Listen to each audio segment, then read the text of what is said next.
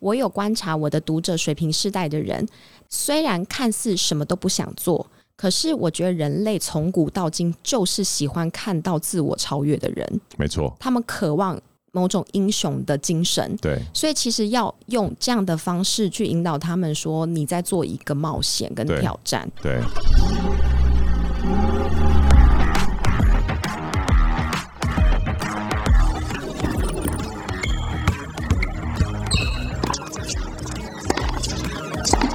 three, two, one, zero. All engine running.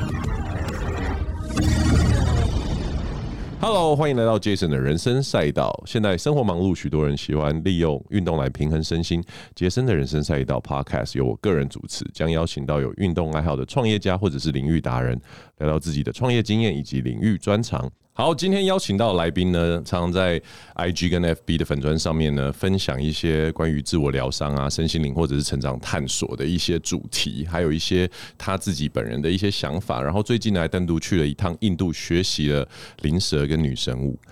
我个人呢，本来就已经是他的 follower 了，很久很久，所以当我知道今天要来访问这位来宾的时候，是觉得非常的开心，还会去把他的文章再重新看了一遍这样子。那最近他也出了一本书，让我们来一起欢迎奶妈高瑞希，耶、耶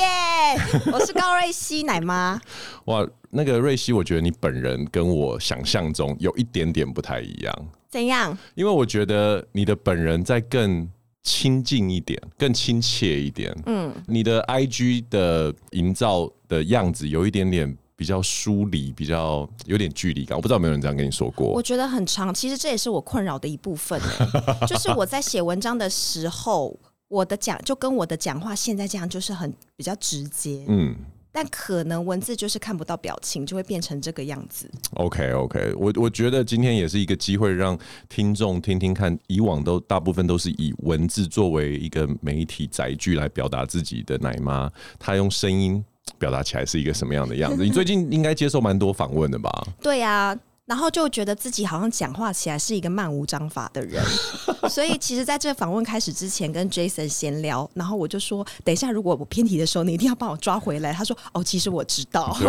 我们人生赛道的那个听众应该都会很习惯，就是话题会一直漫无目的的延伸，因为我们这边是一个有机生长的一个地方。 好棒哦对，所以我们的主题也会随着这个当天的一个 vibe，还有它的震动呢，然后去该去的地方。不过。请教一下，啊当你在写文字的时候，我其实我我身为读者，我一直很好奇一件事情，嗯，像你要产出你一篇 IG 的文章，大概会花你多久时间呢、哇，我大概会花最长两个小时。因为你大概都是一篇文章，大概抓在两千字吗？嗯、有时候是两千。那 IG 如果有分上中下三级的话，就大概就会是五六千。对，然后我有观察说，因为我很喜欢写线动，嗯，那我的线动就是比较像是我自然像现在跟你讲话那样，想到什么就写出来。对，所以线动有点像是我第一轮的草稿，哦，所以我很常在文章的时候是把我之前线动的那个很流动的东西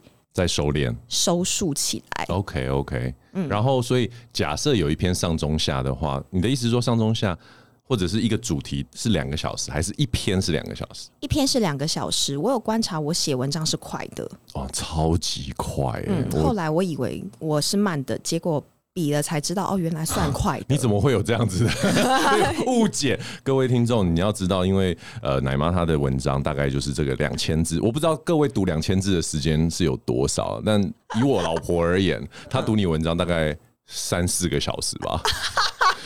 因为我觉得，我觉得你的你的文字很精炼，可是就是已经很精炼，所以很多东西都很重要，没有太多的赘词。嗯所以他读的时候，有时候他在比如说吃晚餐，他嗯看一看，他休息一下。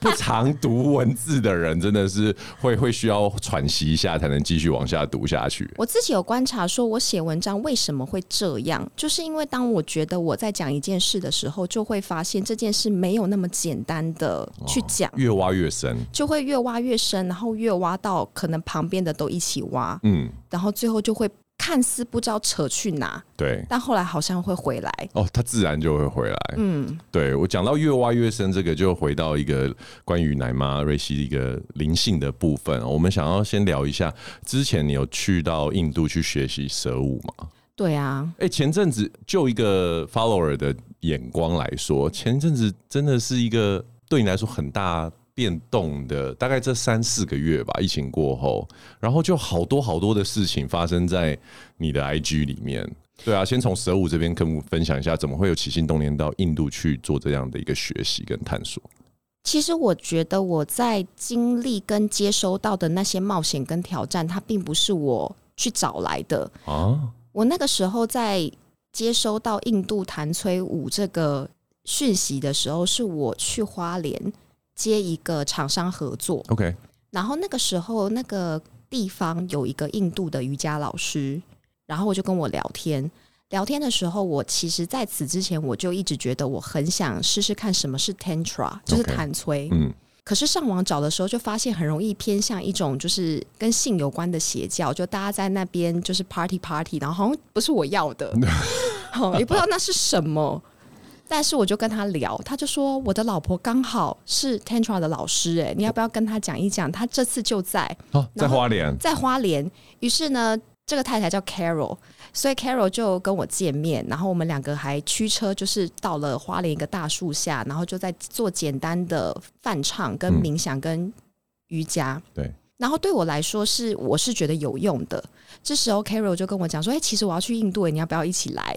所以我就去了，啊，是因为这样子的一个邀请，是这样的邀请，然后我就顺着那个邀请去。顺着宇宙的邀约，你就去了。然后在去之前，我妈妈还非常担心，因为她有一个刻板印象，就是觉得去印度很危险，然后女生去印度很容易被强暴什么的。这不算刻板印象 吧？可不可以跟我们分享一下？因为这其实我必须要平心而论，去印度的确是一个比较危险的旅程。对，然那后你去之前，你一定会有一些些，就是对于这些位置，无论是兴奋，甚至会有一些担心嘛。可不可以跟我们分享一下你当时的一个心理状态是怎么样？我的心理状态是完全不担心，可是我发现我每一次都是我不担心，但我担心别人担心我。哦，所以那时候我妈妈一直在讲，你会被强暴，你呃，她不会是说你会被强暴，她说你这样很容易被强暴什么的，因为我又很强，对，所以呢，我就为此还去行天宫，去跟关公把杯。然后我妈妈在旁边，我就说：“请问一下，我会被强暴吗然后？”嘞然，后关公给我阴杯，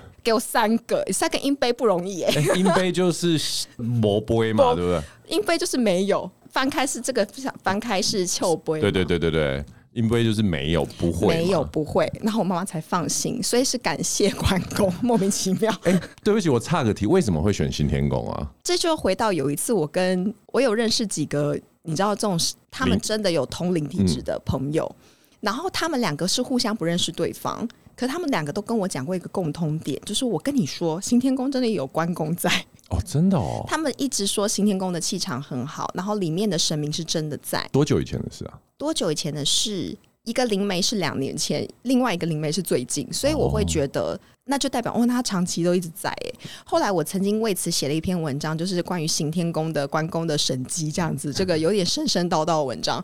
分享率就是也是非常的惊艳。此刻就是倾巢而出的人就跟我讲行天宫关公的神机， 哦我就，OK，说哦好，好了解。然后你了解你得到只等于是关公的一个怎么讲 认可 approval，不会被强我暴没。想到之后到了印度去，那跟你想象的一样吗？我觉得跟我想象你说强暴的部分没吗有，强强暴是没发生 嘛，所以应该也也无法验证喽。哦 对，哦，你说五的旅程我觉得差很多。啊，真的。嗯 OK，因怎么说？可不可以稍稍微介绍一下 Tantra 这个舞？它是一个怎么样子的一个流派？好，我觉得我在此之前一定要跟大家先强调，就是因为我不是那个瑜伽老师、专业的灵性的工作者，所以我对 Tantra 还真的就是一个体验跟一知半解的状态。嗯，但是我如果没有记错的话，其实弹催它是有分成非常多种流派的。对，然后我的那一个就是有点像有一个流派，好像是真的是会跟人家做身体上面的接互触动，嗯对。但是我的是专注在自己的身体。那虽然我不知道弹催的本源是什么，可是我目前学到的都是跟身认识自己身体以及你的声音也包含在你身体的一部分有关。有关。因为我之前就有提到关于我对多重宇宙的想法，我觉得就是很多东西是粒子组成的，包括我们两个现在我们都是假的，对我们的情绪也是粒子的震动，肉体也是。那因此声音也是，所以有时候当你全神贯注的在你声音的泛唱跟你的那个聚焦在身体的状态里的时候，它会是一种冥想。可是呢，我之前都一直以为灵蛇舞是跳舞，我也以为是哎、对不对？对啊所以回到前面就是差跟肚很皮多舞的差在不这多的边感，觉对我就觉得说，我原本以为我是要去那里动的，对，结果就是在第一堂课、第二堂课，你真的就是整个下午都坐在那边，这样哦，哦，产生一个共鸣。产生共鸣，然后你就会有点不知道在干嘛。 OK，嗯，那所以嘞，后来你发现怎么？后来我发现是我有一个特质，就是我可以很投入在每一刻，包括此刻跟你聊天， OK 然后我就是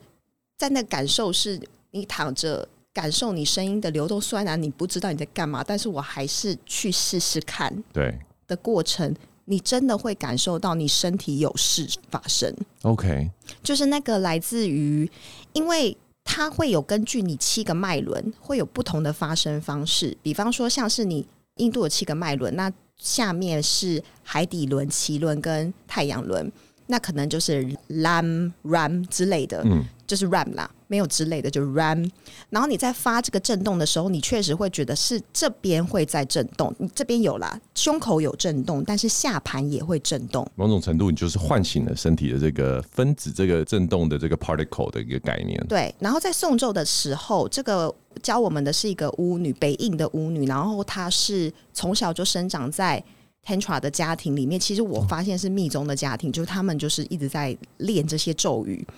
她就会根据每一个咒语的不同去搭配瑜伽的位置。哦，所以你也会有动作上面瑜伽的动作去做一些辅助，可以这样对讲吗？就是比方我在文章就有写到，我印象最深刻是他要我们直接躺着，双脚张开，因为都女孩子，其实男孩子我觉得他也会，双脚张开往上，脚是往上天空，像生产的姿势 OK，然后就脚会有点弯曲，像青蛙这样子，像对不对青蛙，然后 OK 嗯也有点像是做爱的那个传教士的动作， OK，然后他就会要你说哈啦。哈啦，在印度的范文里面是诞生的意思，啊这个对不孕症会有效果吗？ 好像哦，待会讲完，对，有效。我觉得不孕症我不知道，但是会对于经期的那个有效哦，果。真的 OK，、嗯，做的时候他会要你哈啦，然后一刚开始会要你缓慢的说哈啦，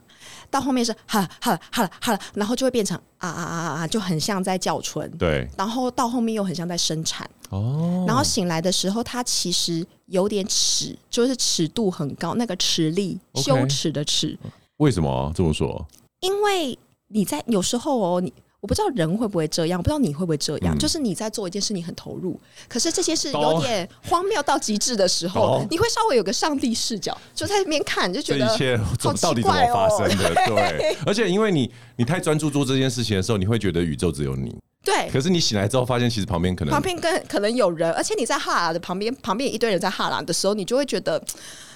哎，好像邪教。其实，对是嗯，然后但是哈完之后，我们都回到房间，然后就有一个女孩子，外国人，意大利人，她的月经就来 了。他是原很久没来了，是不 是？她说，她说她就是马上就是下体有一阵热，然后还发现月经就来。她说哇，塞然后来的时候没有很痛。 OK，她说她以前都会很痛，嗯，但是来的时候没有很痛。我不知道这是不是一个刚刚你说的，它有一点为治疗那种子宫的效果，好像隐约会有。我觉得他比较，如果你问我现在的。就是直觉的话，我觉得很多这样子的仪式啊，或者是跟震动有关的东西，它可能是把能量做一个传递。对，那人的很多地方可能需要能量的引导，或者是有一些地方可能它比较弱，这样子，嗯，也许有一些影响。我觉得是能量的传递，对，因为我最近对这件事情都比较有感觉，因为你我也太在学吗不？是。哦我一直都对这些事情有兴趣，只不过因为我最近我的小朋友刚出生哦哦，对恭喜，嗯谢谢。 然后我太太就是有各式各样在产后的这种，比如说她的子宫不舒服啊等等这一些东西，所以我刚一听到这个我就觉得哦，适合哎、欸，貌太似好像就是可以拿来给他试试看的感觉。嗯，对。那讲到印度之旅啊，所以呃，除了去上课之外，你在印度待了多久？我待快一个月而已，其实没有，我觉得没有很久。嗯，我我从你的文章里面有看到一个我看到你本人我很想问的，就是死亡体验这件事情。呃，如果有兴趣的人可以去看一下奶妈 IG 上面的文章，她总共分了三篇在写关于她进入一个洞穴，然后有很多的蝙蝠，然后非常的黑暗，然后伸手不见五指。你说的黑暗是完全没有光的那一种，对，你可以想象，就是真的没有黑没有任何东西的黑哎、张开眼睛等于闭眼睛哎、因为你你刚刚有提到，就是你们在做这个课程的时候，有很多发出声音的共鸣嘛。然后文章里面也有提到，在洞穴里面会去做一些诵经啊等等。可是我觉得我最后一段我有点不太懂，就是极度安静这件事情，可不可以跟我们听众讲一下？什么极度安静？就是完全没有声音，然后蝙蝠也不飞了的这一个状态。我觉得那个极度安静的原因，是因为到后面的时候，那边太黑又太深了。嗯，你有没有看过一部电影叫《忐忑》？有啊，我觉得大概就是他走到那么下面的很恐怖那种欸感觉。然后呢，大家就坐在那边的时候，终于老师说：“哎，告一段落了。”所有的女孩就赶争先恐后想要出去。 ，OK，然后哦只我剩你只剩我。然后其实我都觉得，如果我也出去，那个老师就跟着出去了。但是那个老师是为了保护我，所以最后是我跟他两个人待在那里的时候，就变得很安静。那你你之所以没有争先恐后的出去，是因为你听到某种声音叫你先停下来吗？我那个洞穴啊，黑到有点神奇的地方是，那个洞穴的深处其实有一个湿婆神的神像。啊可是那个湿婆神的神像呢？如果大家有去看我那个脸书，就发现它是一颗断头，对。它不是完整的，而且它就这样歪在那里，其实蛮蛮恐蛮恐怖的。 然后我就坐在他断头的旁边。然后我要出去的时候，我一直很想出去，可是我心里真的有一个声音就跟我说：“你再待一下。 OK，” 不是外面传的声我音，知道是心里的声音。听众，我们这边不是那个恐怖故事台哈，我刚刚所说的声音是内 在的，内在的一个对一个灵感，一个第六感的一个直觉这样子。然后在静坐的过程里面，你在准备想出去的时候，其实你出来的情绪是恐惧，因为你会觉得很黑、很安静。蝙蝠突然没有声音了，因为蝙蝠会在人在动的时候，它才会紧张，还会跟着动。如果人不动的话，它就会跟着不动。所以等于就是什么都没有的恐惧。可是他要我再待一下的时候，大概就过了，我也不知道过多久，体感时间很久，但也许才五分钟。那个恐惧消失之后，就变成很轻盈变得很祥 和， ，OK。就觉得说你好像可以睡在里面。奶妈有试过自由潜水吗？没有，我想试试看呢、我觉得你会喜欢哦，因为就是那个感觉。对，就是我刚刚正要内心浮现的，就是说，我不知道有没有人做过，算自由潜水应该不太算极限运动吧？对不对？算算是不是？那就是极限运动，对就是它会在你刚开始的时候会恐惧，是，可是最后是啊它那个恐惧却消失了。然后就会充满宁静。对，而且自由潜水，它其实跟下去洞穴有一个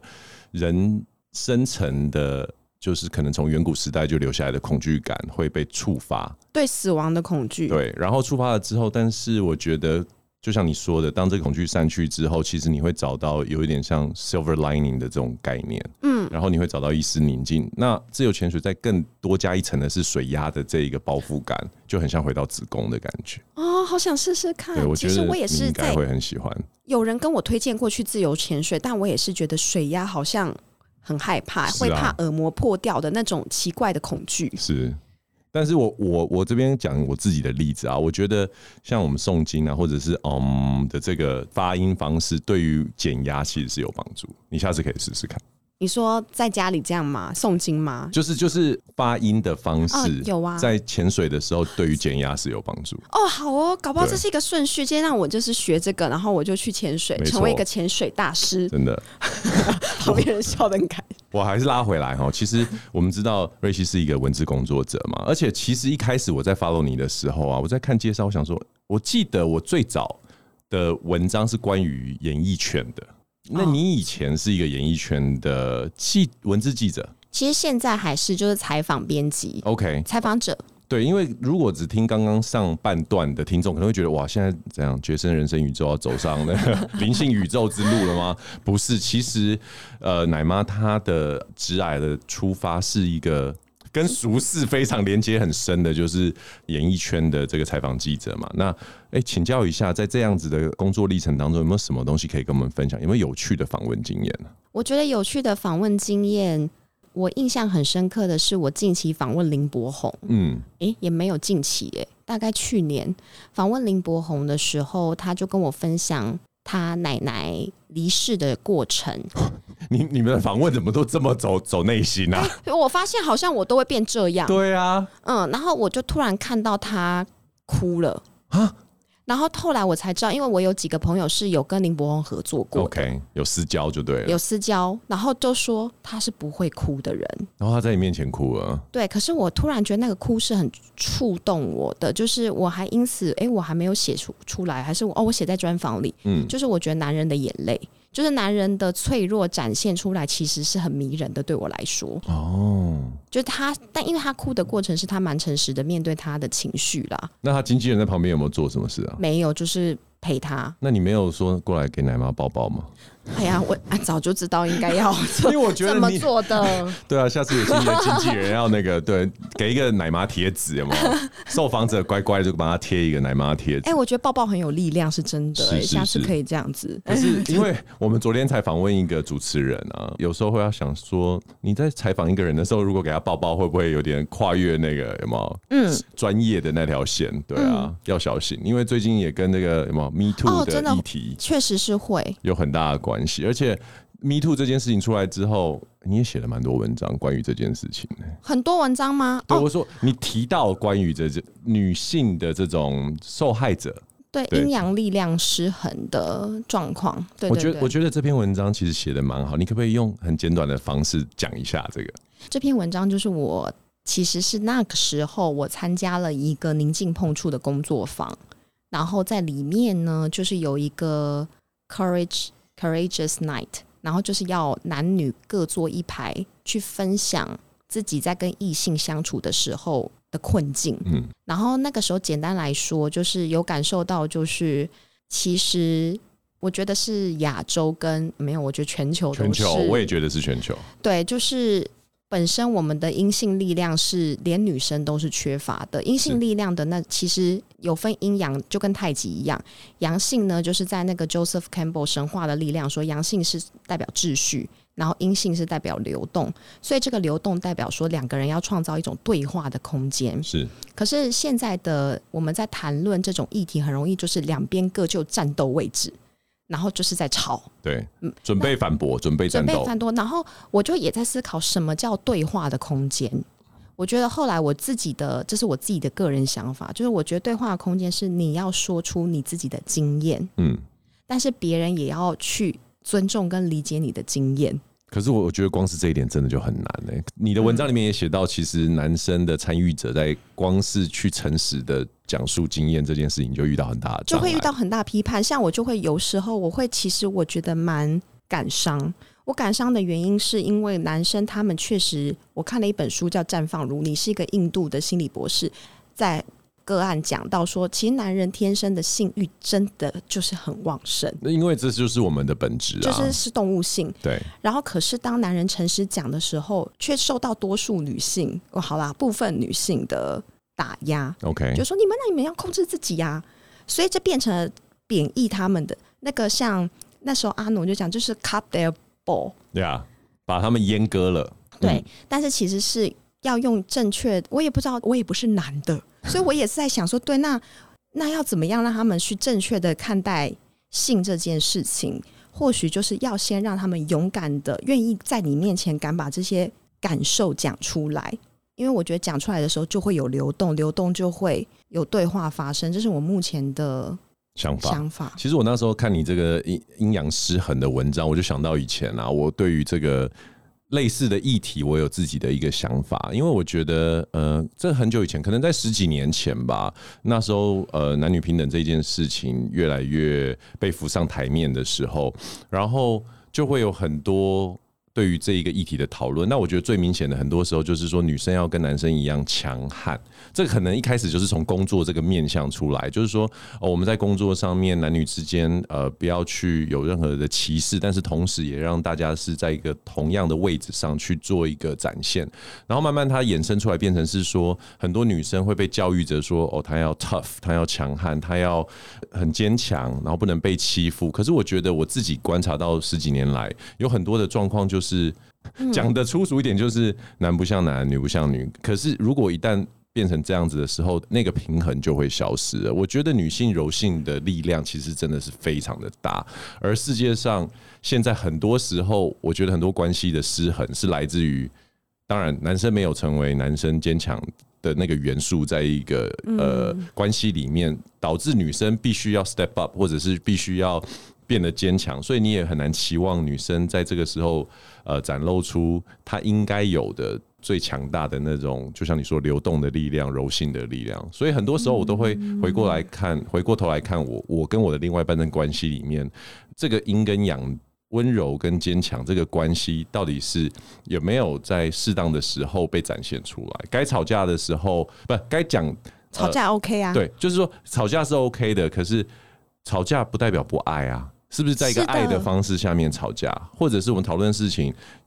会有情绪 OK 啊？可是你有没有意识到自己正在有这个情绪，而这个情绪从哪里来的？啊对，我都我我觉得你那篇文章给我蛮大的启发，让我想到就是这样子的一个感想。对，好开心哦！我是粉丝嘛，不 然呢？OK，好，那所以在我觉得像会开启灵性这样子的一条路啊，你有提到就是在二十五岁那一年，你遇到一个很大的低潮嘛？那可不可以跟我们听众呃稍微讲一下这样的低潮大概是什么样发生，怎么样的一个情况？我每次被问到这一题的时候，都会觉得非常的难讲，是因为低潮是全管齐下。我之前有在海苔熊的直播讲过，就是我被骗，然后做了人家的小三这样子 OK 所以最后就发现原来我是第三者，所以我就很伤心，这是感情。然后与此同时，我工作上有犯了一个 trouble。那在感情跟工作不顺的情况下，那时候就有忧郁症的状况发生在。二十五岁的时候啊很早的时候， ，OK 但是我现在觉得那忧郁症也没有到很，我觉得是算是轻郁症吧。 OK，然后就是身体变得很不健康，然后失去一些人生目标。那个时候是我的咨商心理师，还有以及我的母亲，嗯，就看到很惨的状况，就告诉我说：“那不然你把你的情绪写出来。嗯，妈妈给你这样的建议，，对妈妈是做什么的？OK，啊我妈妈是芳疗师，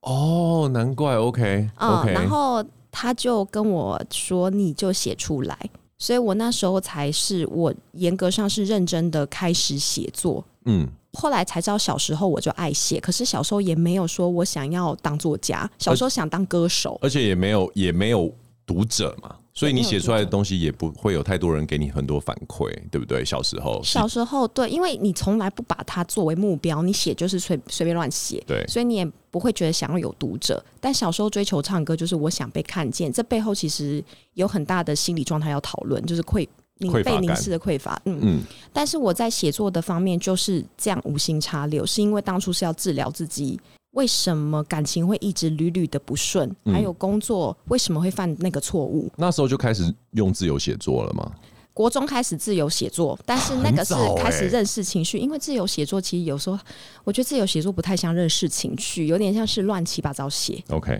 它有可能是第三个零吧，不一定是你自己的零，对不对？对他有时候会要神神叨叨，他有时候就自由写作，有时候就是会让你写到你的梦境什么的。但其实往回头看都可以分析，只是，OK，嗯小时候没有对情绪没有概念，就纯粹写，觉得好有好抒发。可是，在二十五岁那一年是，你是带有意识去写作的， OK，因为特别是在二十五岁这个年纪啊，我觉得在大学毕业没多久，其实大家都会经历过一个三十岁以前有一个彷徨的时期，所以我觉得借鉴你这样子的一个例子，呃，是一个蛮好的，呃，给我们听众一些启发，就是说，对啊，如果你现在遇到更年轻一点的，比如说学生或者是听众或者是读者来跟你说，他现在没有目标。遇到很多问题，感情也不顺，工作也不顺，家庭也也有些 trouble 的时候，对，你会怎么建议他们？怎么样从从哪里开始，然后往哪里去？我都会建议他们要找到先让自己情绪稳定的方式。哦，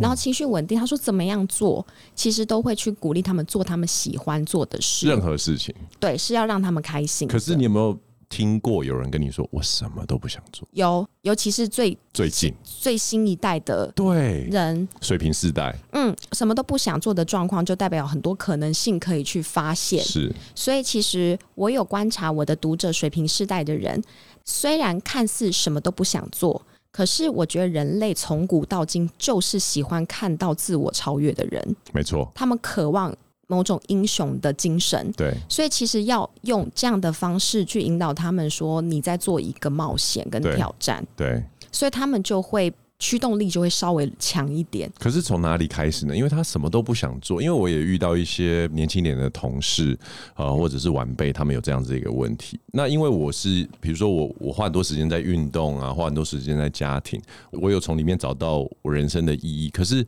我总不能说啊，每个人都。都一起来跑步吧，或者是一起来健身 吧，对啊，或者是就是我每次都会问我自己说，我要怎么让他们有一个驱动力，或者是该从哪边开始？这我样子书里有一个章节，就是因为我小时候也曾经是这样的状况。我觉得他们就算说不知道什么想要做，可是你看现在的年轻人，他们非常喜欢韩团，他们有他们有一些偶像，哦对所以我觉得你可以去先从看你的偶像在做什么，先从那里有点像就是模仿。哎呦，但是模仿的时候，过程一定就会感受到，哎，这个我不喜欢，或这个我喜欢。嗯我觉得会从慢慢，你甚至可以一次模仿很多人。你看到 BTS 的呃那个谁南俊，他非常喜欢看哲学的书，你就学着他去看，就发现天哪，好难看！我喜欢看神话对，maybe， yeah 那你就会慢慢的去找，对所以是可以去从你的偶像在做什么。有一段时间，我非常讨厌读者学我做事情。啊，真的吗？因为他们会看到我去上阿努的课，就跟着对去，然后就很受伤嘛。 一个就是因为那一个课有点 heavy，因为是 OK，临近碰触。但是像比方，呃，我去 tantra 学 tantra 也会一堆人想问你我你跳舞，很讨厌这件事，刚开始 可经纪公司应该很开心这件事吧？我不知 道要问他，但是就是刚我会很担心说会不会沦于说他们就是一直模仿，然后最后都怪到我身上。哦、OK，可是后来我觉得这会是他们探索自己的一个路径。一个启程啊，最后的终目的地不一定跟你是一样的、啊，嗯所以也不用太担心，起码他们有一个开始嘛。嗯，所以后来我就会觉得说，我会告诉他们说你喜欢谁，那你就先去看他做什么。嗯然后他们有几个就是有这个方向， ，OK，因为在你的书里面有提到关于模仿这件事情嘛，因为刚刚你说你原本有一点不太喜欢你的读者模仿你，可是我怕他们怪我身可是上。那应该是以前的想法，因为书里面已经开始对于模仿这件事情带着某一些正面的鼓励的一种意涵了，对不对？对，起码有一个 they do something，是，是不是？所以我还是觉得我其实蛮爱我的读者的。那讲到书，你最近出了一本新书，要不要打一下广告？哦，我最近出了一本新书，叫做《相信自己才是完整的你》。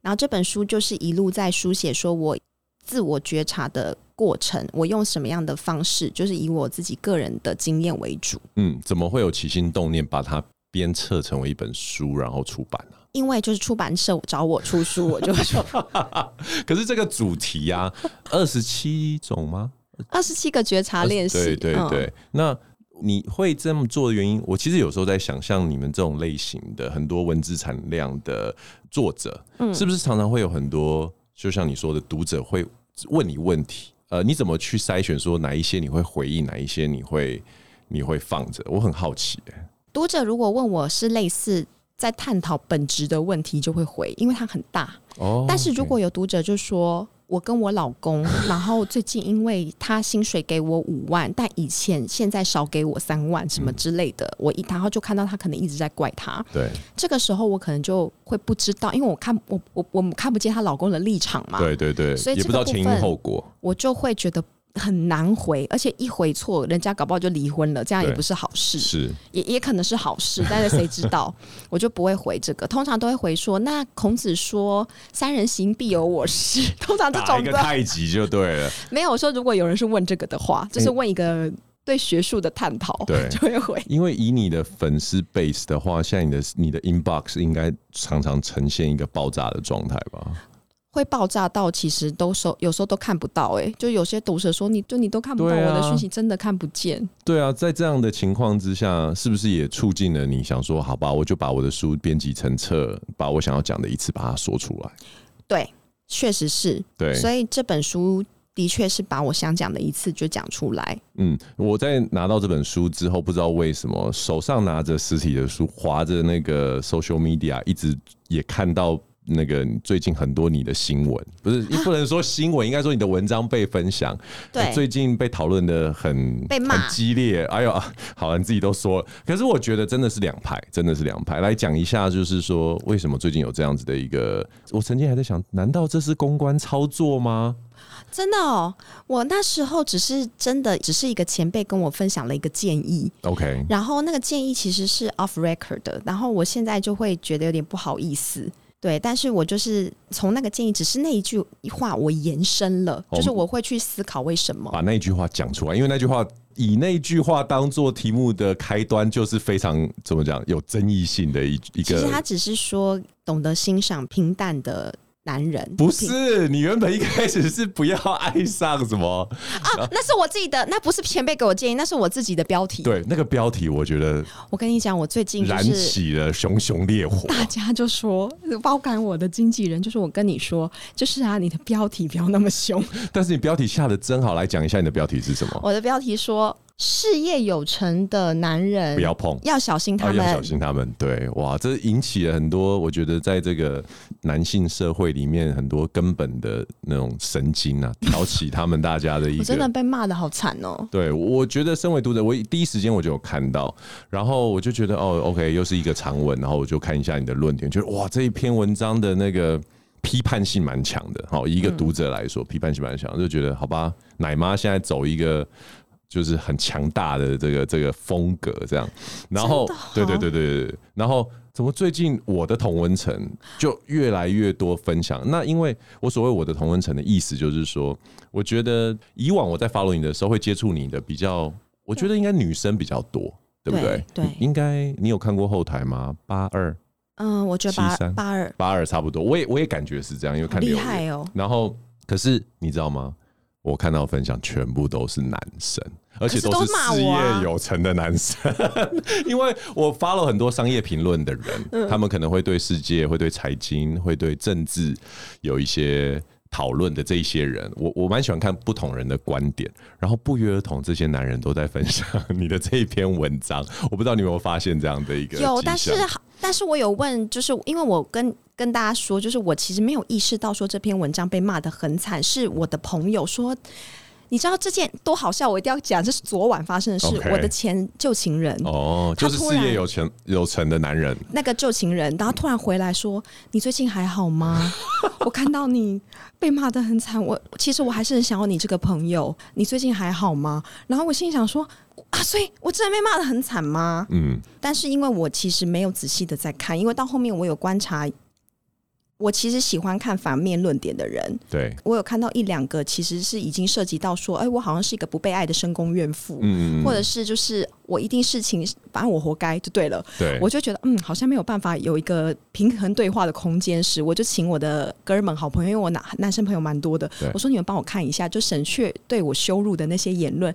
留给我一些反向观点，嗯然后我来参考。他们真的整理给那我，你有你有你有看到几个反向观点是你觉得诶是可以纳入讨论，或者是纳入你的你的这个怎么世界观的吗？他们会整出来的反向观点，我的文章其实都有说，是但是我就不知道为什么他们好像没有看见，就是他们的反向观点就是，其实男人会过度，我讲的是过度执迷追求外部价值、事业的原因，有某部分是跟女性的慕强心理有关。嗯如果男人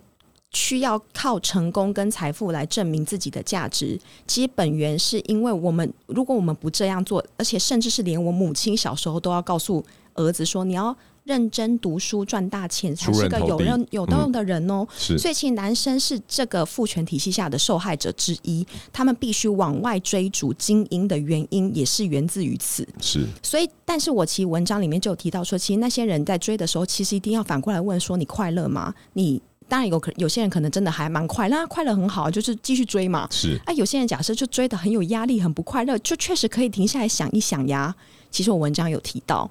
是因为我也知道他们的处境，对，只是我后来还是觉得，哎、其实反向男生朋友提给我的反向观点，我的文章其实都有讲，但还是被骂这样子，嗯我就会明白说，有时候就是可能看到了他们，他们可能从某个字句里面对照了一些生命经验，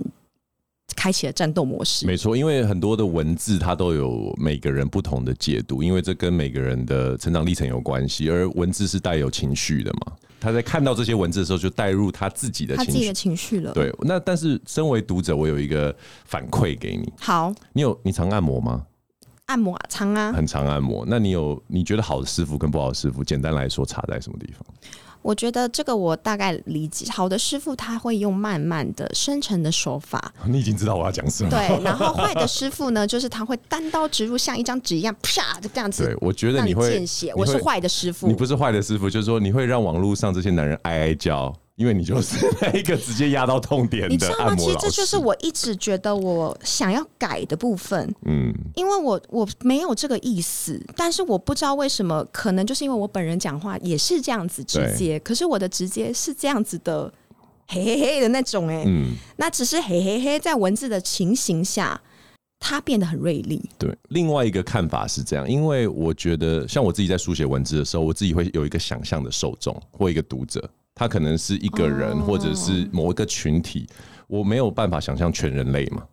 可是你的文章，可能你在想象的那个人，其实我觉得你的同文层对于那篇文章接受度非常高。对，可是有另外一群人是完全不是你的 TA，他可能也是在你写作的时候，并没有真的是你主要想沟通的对象，只不过你的文章被分享，嗯，就这样。可是我我觉得很棒的原因是，第一个当然是我我现在有找到一个平衡，我可以接受反向观点的方式，但又不伤到我自己的情绪，就我直接请朋友帮我看，对，然后这是让我自己身心维持健康。可是我其实对于自己这篇文章受到讨论，我是很开心的是。，只是后面因为涉及到一些原因，我脸书的部分先赢掉了。嗯，但是我觉得就是我会很开心这篇文章激起的涟漪，还有讨论，因为它就算是被骂，可是只要能够让一些人看见，比方让女人看见。你动物性背后的慕强心理，对，其实女人要看见这件事，因为我自己就是，就是我看到了我是一个虚荣的人，在以前，然后我的文章其实你说会想象，我的文章一直都写给我自己看，我也是不会想象全人类，但是我觉得当你对自己的贪婪跟不好的那一面有很深度的了了解的话，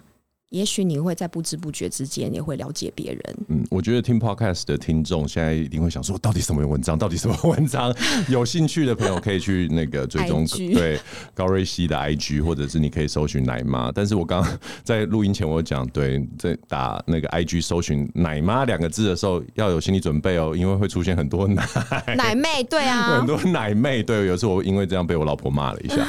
But anyways，很高兴奶妈来到我节目。那今天身为一个小粉丝，也也满足了很多我自己内心的疑问。那希望下次呢，瑞希还有机会来上我们《杰森人生赛道》这个节目喽。好吧，好，我是 Jason， 我是奶妈，我们下次见喽，拜拜。拜拜。 Two,